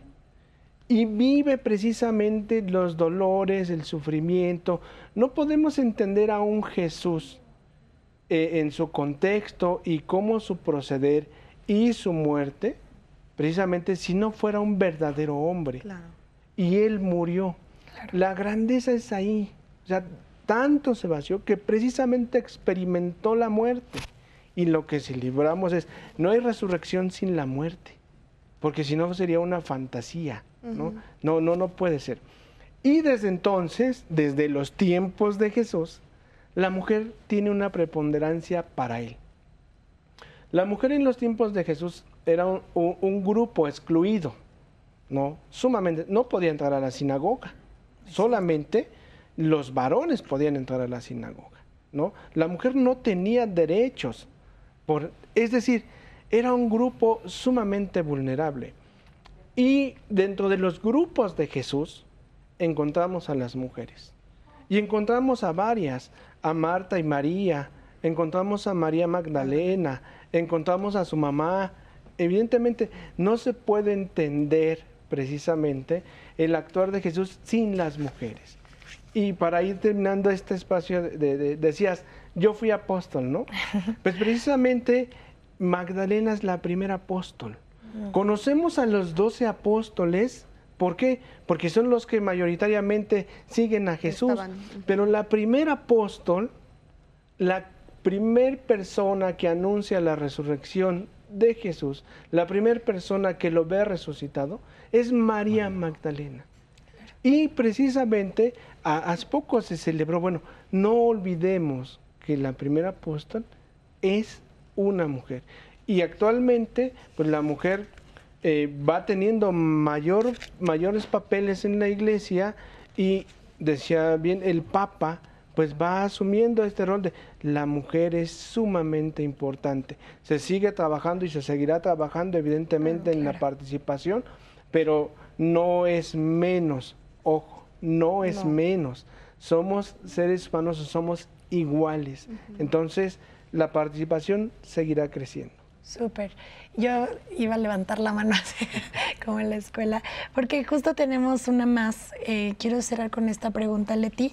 Dice Fernando, tengo la idea de que en el Via Crucis la gente que asiste también va para hacer penitencia o como un sacrificio o manda, pero no sé si la, la idea es correcta o no lo es. ¿Alguien le podría ayudar a Fernando a su pregunta? Bueno, este, sí, bueno, no solo en Iztapalapa, hay, por ejemplo, en Tasco, eh, que es un poco más conocido, van los penitentes descalzos, eh, llevan eh, cargando, este, ahí hay unas plantas con espinas y se van flagelando. El dolor, es, este dolor y esta ofrenda de sangre y es parte precisamente de la ofrenda a lo sagrado. Si yo tuve una enfermedad y me sanó, no sé, el Señor de Chalma, eh, la Virgen de Guadalupe, este, pues yo prometo, hago una promesa de estar en la representación o de flagelarme o ir, descalzo, también en, en, Iztapalapa van descalzos cargando sus cruces, estos penitentes con coronas de espinas que les sangran la frente, eh, otros más van de rodillas, por ejemplo, las en Chalma, este, la gente, los penitentes bajan de rodillas y bueno, a veces acaban con las rodillas destrozadas, ¿no? O en la villa también hay gente que va este, hincada.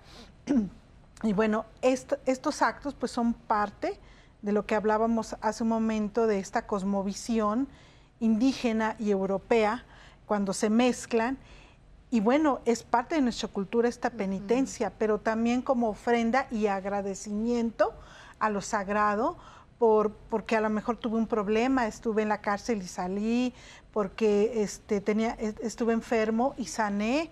Entonces es parte también eh, cultural, este, estas ofrendas de, sacrificio corporal, pues para también de alguna manera agradecer ¿no? a lo sagrado el bien recibido. Muy bien. Bueno, vamos a hacer un paréntesis porque nosotros queremos invitarlos para que nos vean aquí en Diálogos en Confianza la siguiente semana y le vamos a presentar la cartelera para que conozca los temas y no se los pierda. Acompáñanos la próxima semana y participa.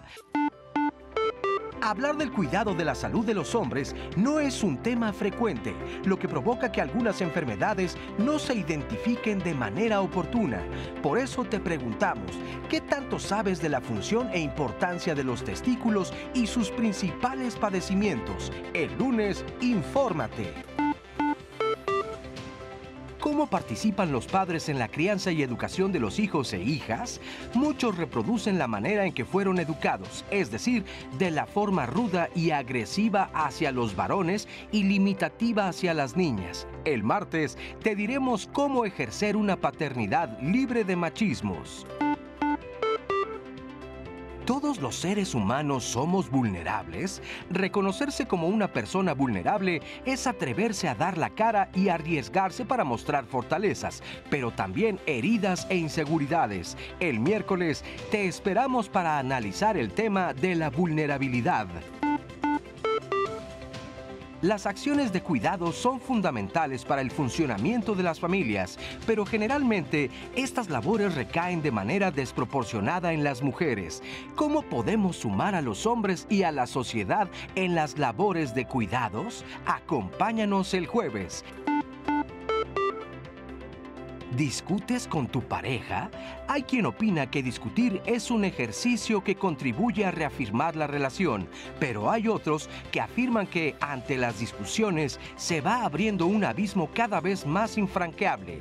El viernes, dinos si discutir en pareja fortalece o debilita la relación. Síguenos a través de nuestras transmisiones en vivo por Twitter, Facebook Live y YouTube Live o comunícate al 55 51 66 40 00. Y no olvides que Diálogos en Confianza es un espacio para ti. Pues ahí tiene usted los temas de la siguiente semana. De verdad, ojalá nos pueda acompañar aquí en este su programa, Diálogos en Confianza. Miguel, ¿querías agregar algo acerca de la penitencia? Sí, nos preguntaban que si esto es la participación, puede ser un acto de penitencia. Sí, claro. Esta cuestión del flagelo del cuerpo también viene históricamente en esta dualidad alma y cuerpo, ¿no? ¿Por qué? Porque se pensaba que el cuerpo es el instrumento a través del cual nosotros pecamos. Entonces, nuestra alma necesita una purificación. ¿Cuál va a ser esa purificación? Pues el flagelo, ¿no? y actualmente no sé si haya, pero de, ahí nacen los sigilos. Personas que se ponían a lo mejor la piedrita en el zapato como penitencia, para empezar, ¿no? O que traían una cadena alrededor de la pierna o, acá en el brazo, o que en la noche se daban ciertos números de latigazos. Y asociado precisamente a estos días, al día de hoy, ¿no? Que es Viernes Santo, pues tiene este sentido que ya decía Anáhuac, preciso de flagelar mi cuerpo, ya para pedir una gracia, ya para agradecer algo que, o bien para pedir perdón por algo que yo he realizado. Entonces, en cada persona el sentido será diferente, pero si el, lastimar el cuerpo, pues tiene su origen ahí. ¿no? Mejor que arda tu cuerpo aquí y no tu alma en el infierno. es unas, son palabras que se ocupaban sobre todo en el periodo medieval con la Santa Inquisición. Ok. Pues hemos llegado ya casi al final, nos quedan dos minutitos y a mí me gustaría, Anahuac, empezar contigo con alguna reflexión de este Viernes Santo. ¿Qué le dices a la gente que nos está viendo en este momento? Bueno, eh, para mí ha sido un gusto estar en este programa, haber escuchado desde la sociología, la historia, la teología y desde la antropología, eh, pues cómo vemos estos días santos. Eh, pues no me queda más que invitar al público, a la juventud, a que se acerquen a estas tradiciones, a estas representaciones en sus comunidades, que conozcan y vivan y disfruten estas tradiciones, estas procesiones maravillosas, maravillosas por este recogimiento, por esta eh, espiritualidad, esta religiosidad, en, por ejemplo, en la procesión del Santo Entierro, la visita de las siete casas, participar de la misa de resurrección, también es una es, este, parte también de, de este contexto cultural, histórico, del que hemos hablado en este programa. Muy bien. Y pues muchas gracias por la invitación. Gracias, gracias. Jorge. Pues eh, igual, también agradezco mucho la, invitación. Lo que a mí me encantaría decirle a nuestras amigas y amigos en casa es que más allá de si son creyentes, si son católicos específicamente o no, creo que debemos valorar mucho eh, cada una de estas prácticas, esta festividad, ¿no? y particularmente este día, eh, digamos, desde esta perspectiva cultural, ¿no? disfrutar de la comida, disfrutar de eh, tantas cosas que, podemos encontrar en esto, ¿no? Muchísimas gracias, Jorge. Eh, para terminar, gracias por la invitación.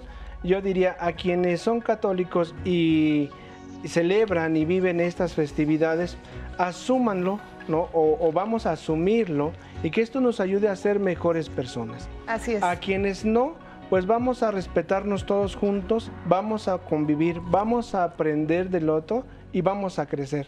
Vamos a caminar. Muchísimas gracias, gracias por estar con nosotros. Gracias, Anaí. Gracias, Leti. Qué gusto. Gracias a ustedes por acompañarnos y lo invitamos a que continúe aquí en la programación del 11. Hasta la próxima.